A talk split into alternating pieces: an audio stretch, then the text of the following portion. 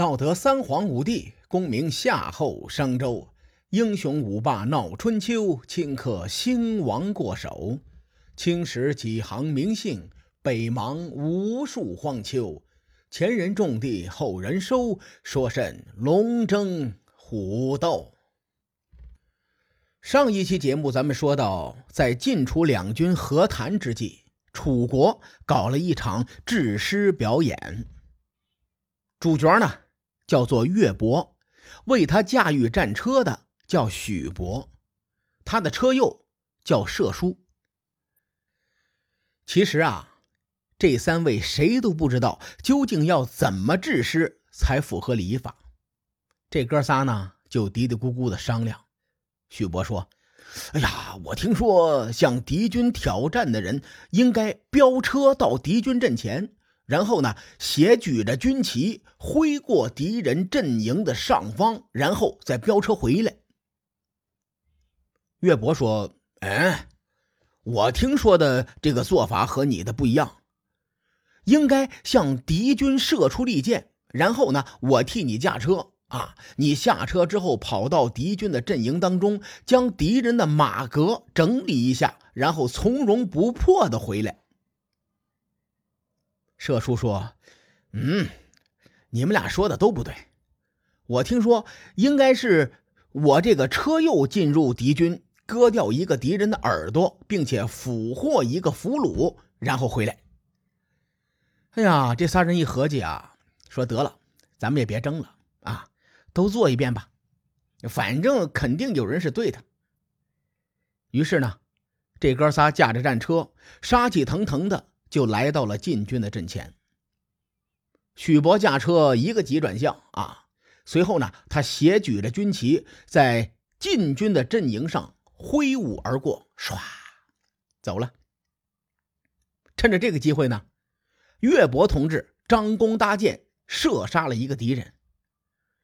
射叔跳下战车，割了一个晋国军士的耳朵，并且抓了一个俘虏。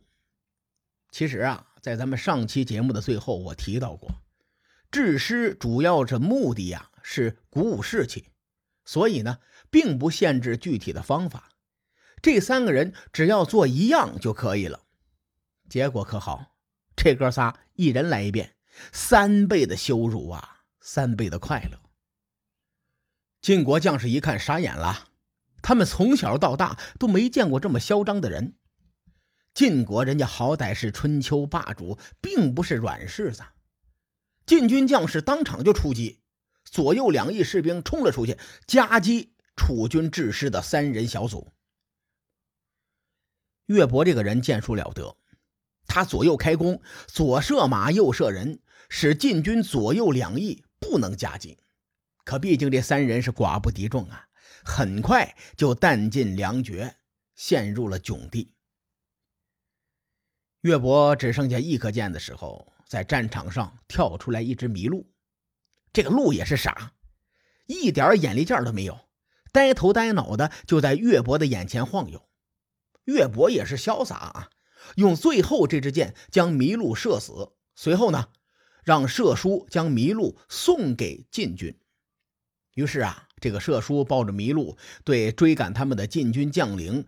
包鬼说：“说你看，现在距离年底还有些日子呢，应该没有人给你送礼吧？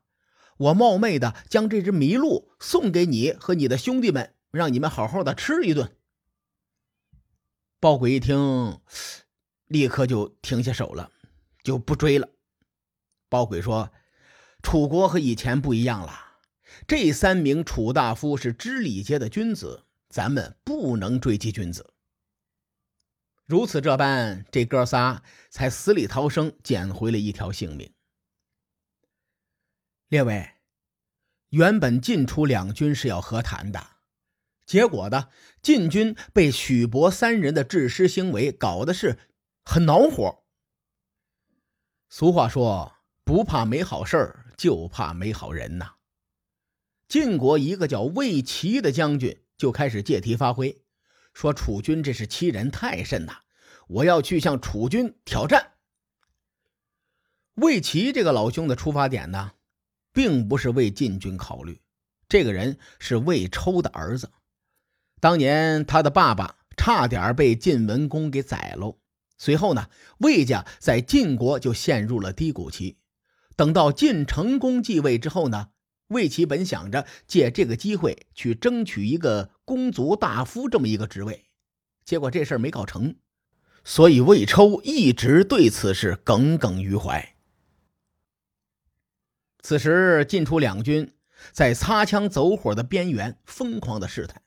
魏齐呢，他就想着推波助澜，促成两军大战，因此提议要挑战楚军。可是晋楚双方的高层已经定下了和谈的基调，而且呢，中军将荀林赋和上军将士会都不想打，所以他们思量半天，决定暂时忍气吞声。魏齐一看，一计不成，于是又生一计。他请求让自己作为使者前往楚军，就楚军致师这件事情表示抗议。晋军高层一琢磨，也是，对方都骑到我脖子上了，我也不能一声不吭吧。于是呢，就同意了魏齐的请求。魏齐出使楚军之后啊，竟然要求楚军与晋军交战。虽说史书上没有记载魏齐对楚军说了些什么，但我推断啊，这小子肯定没说好话。魏齐此行的目的只有一个，那就是激怒楚军，而且他成功了。所以呢，楚军的潘党在魏齐后面一路追着砍他，一直追到了迎泽附近。结果这个魏齐他也看见了麋鹿，而且还是六只。咱们也不知道这六只傻鹿是不是出来找自己小伙伴的啊？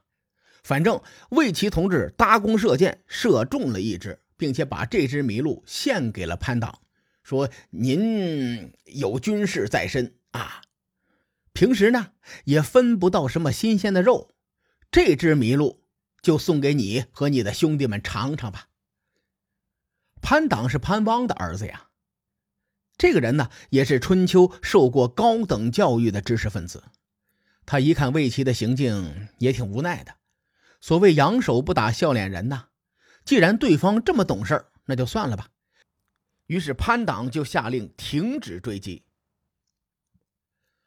花开两朵，咱们各表一枝啊。楚人治师这件事情，不仅让魏齐不满，也让另外一个人不满。谁呀？赵川的儿子。赵瞻，赵瞻和魏齐差不多。他之前呢想做晋国六卿之一，结果没搞成，心里也非常的不爽。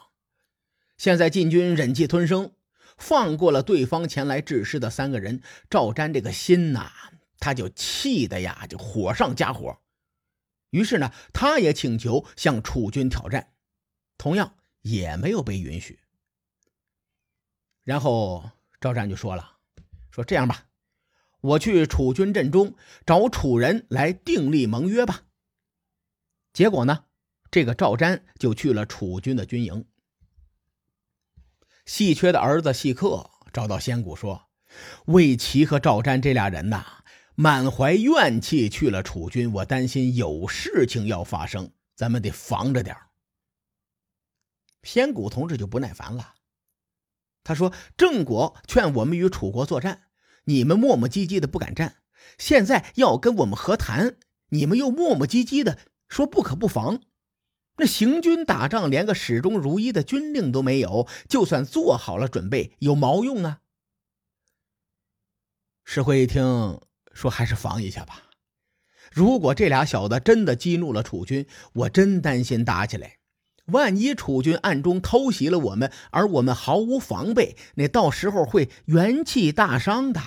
而且咱们退一步说啊，即使楚军没有恶意，我们提前防一手也没错呀。仙谷一意孤行，坚决不肯设防。诗慧呢，身为上军将，他就留了个心眼儿，让手下的人在鳌山前设置了七处伏兵。并且还交代赵英奇准备好船只，随时准备撤退。一听赵英奇这位老兄的名字，咱们就知道他是赵氏一族的人。我简单介绍一下啊。赵英奇是赵崔的儿子，而且他和赵同、赵括是同父同母的亲兄弟。赵括行大，赵同老二，赵英奇老三。结果，这个赵英奇在准备船只的时候，没有告诉自己的两位亲哥哥，后来就引起了赵括和赵同的不满。禁军以上这些举动都是世会做的预防措施，而先谷统帅的中军则毫不设防。战场上发生的事情瞬息万变，谁也不知道下一秒会发生什么。就在魏齐被潘党追得上蹿下跳的时候。另一边，赵瞻捅了一个更大的篓子，咱们也不知道赵瞻说了什么，做了什么。我告诉各位结果，列位您自行脑补。结果就是楚庄王亲自率兵追着这个赵瞻锤，也正是楚庄王亲自下场，导致了晋楚两国出现了战略误判，两军这才打了一场壁之战。至于这个误判是如何出现的，各位看官且听。下回分解。书海沉沉浮浮，千秋功过留与后人说。我是西域说书人介子先生。下期节目咱们继续聊春秋风雨。更多精彩内容，请搜索关注微信公众号“伯乐灯”，与更多听友交流互动。伯乐灯还将定期为粉丝发放福利。愿我们的存在让您对明天。更有期许，咱们后会有期。